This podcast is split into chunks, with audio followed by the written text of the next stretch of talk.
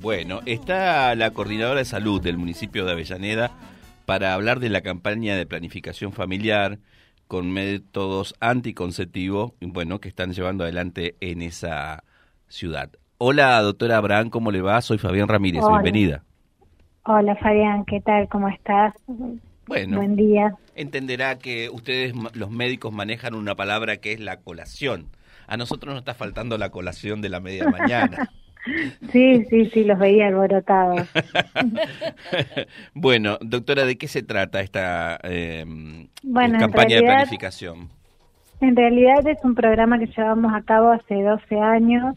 Lo que estamos haciendo es incentivando el programa para, el, digamos, el uso de métodos anticonceptivos, sobre todo en las adolescentes y, digamos, desde los 14 años en adelante, ¿no?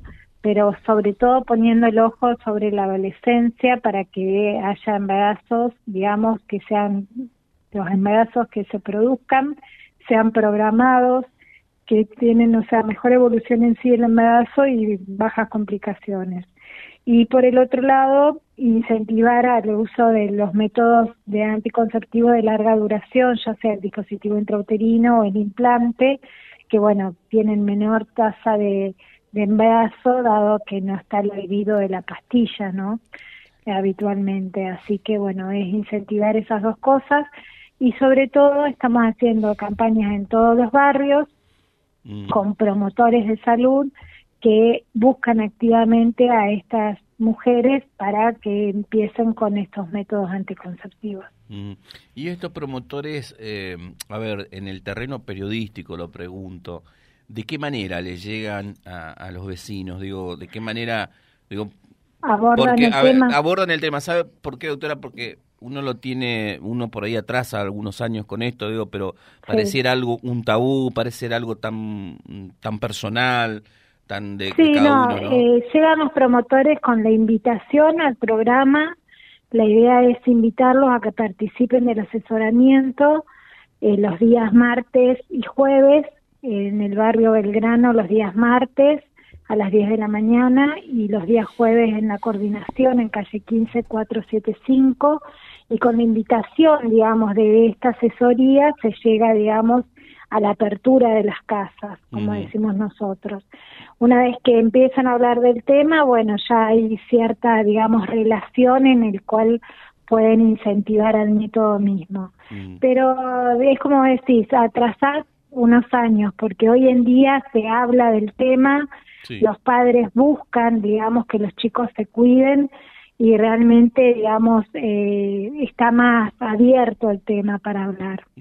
Doctora, eh, obviamente que esto es una política pública que lleva adelante un gobierno, que está atravesado obviamente con un fundamento político, pero eh, digamos ahí, a propósito que dije atravesado, se entrecruzan los fundamentos políticos con los, los fundamentos que usted representa, los fundamentos eh, facultativos, los fundamentos desde, desde, lo que, desde lo que es la medicina. Digo, eh, ¿por qué los motiva precisamente a hacer este tipo de campañas?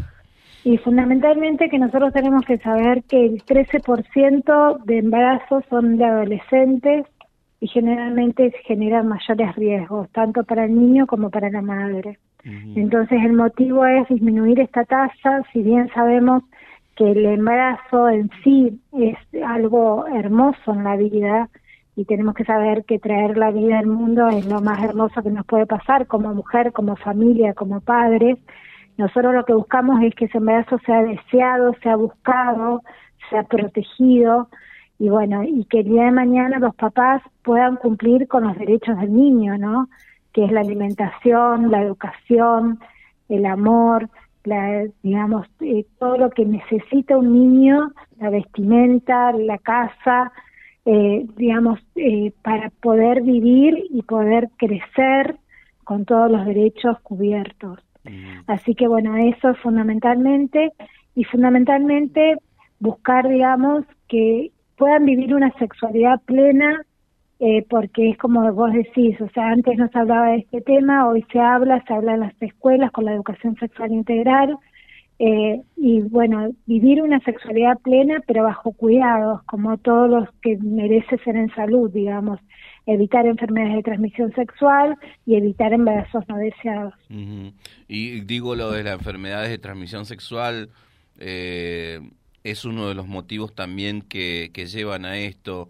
Eh, digo, eh, en este tipo de, de, lanzamiento de políticas públicas, ¿se toma en cuenta, hay estadística precisamente esto en cuanto a las enfermedades de transmisión sexual, doctora?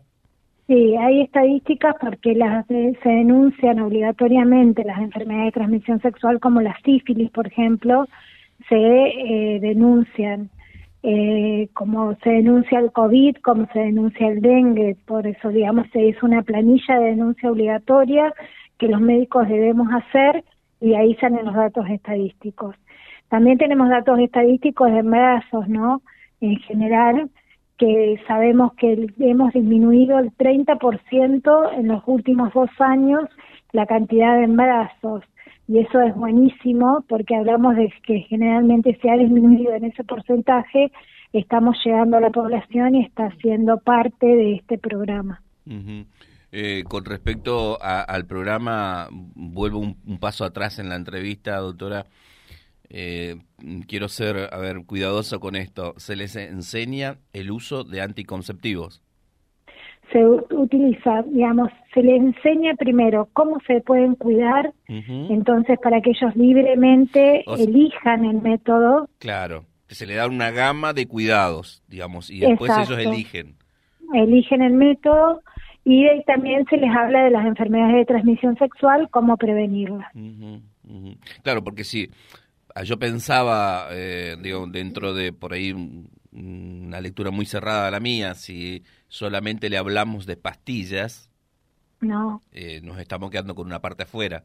Por eso está bueno, por eso le preguntaba y le hacía el gesto, lo veían los chicos, de una gama amplia de, posibilidades de cuidarse, ¿no? Sí, hay una gama amplia y siempre el cuidado del preservativo. Nosotros, eh, los médicos, tratamos de siempre pregonar doble método. O sea, utilizar un método hormonal para no quedarse embarazada, pero el método de barrera, que es el método del preservativo, siempre utilizarlo en toda la relación porque es importante para las enfermedades de transmisión sexual. Y la salud, yo siempre les digo que el cuerpito es uno solo y que no nos van a cambiar el cuerpo a los 25 años por otro cuerpo. Entonces, desde chiquititas tenemos que saber que si bien, como te decía hoy, la sexualidad es algo libre que uno debe tomar, pero la libertad no significa el descuido, significa que hay que cuidarse, significa que hay que ser responsable, y bueno, con esto es este conocimiento. Mm. Doctora, usted ha sido muy precisa en materia de, estadística, digo, el despertar sexual eh, lo, eh, lo encontramos un poquito antes a lo que si, uno compara con generaciones anteriores? Mira, 14 años punto 6 es prácticamente el inicio de relaciones sexuales, o sea, 14 años y medio. Estamos hablando de niñas prácticamente. ¿eh? Entonces, eh, sí, estamos, por eso la ley abarca desde los 14 años, la ley de salud reproductiva abarca desde los 14 años. Sí.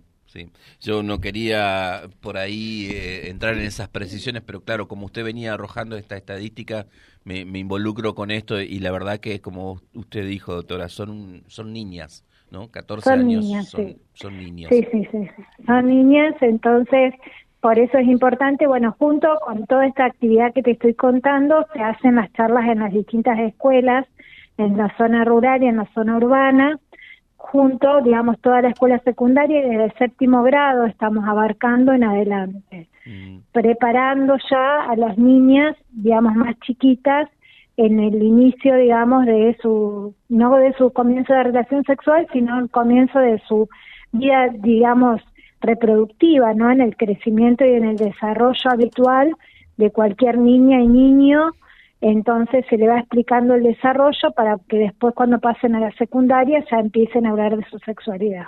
Perfecto. Doctora, ha sido usted muy amable. Bueno, obviamente felicitaciones por esta campaña que llevan adelante. Nos ha arrojado algunos números estadísticos que está bueno que, que, se, que, se lo pueda decir en la radio y a partir de allí también poder aplicar estas estas políticas. Ha sido usted muy amable, reitero. Gracias. Bueno, gracias a ustedes. Hasta luego. Saludos. Hasta luego. La palabra de la doctora Milagros Abrán es la titular de la cartera de salud del municipio de Avellaneda. www.vialibre.ar, nuestra página en la web, en Face, Instagram y YouTube. Vía Libre Reconquista. Vía Libre. Más y mejor comunicados.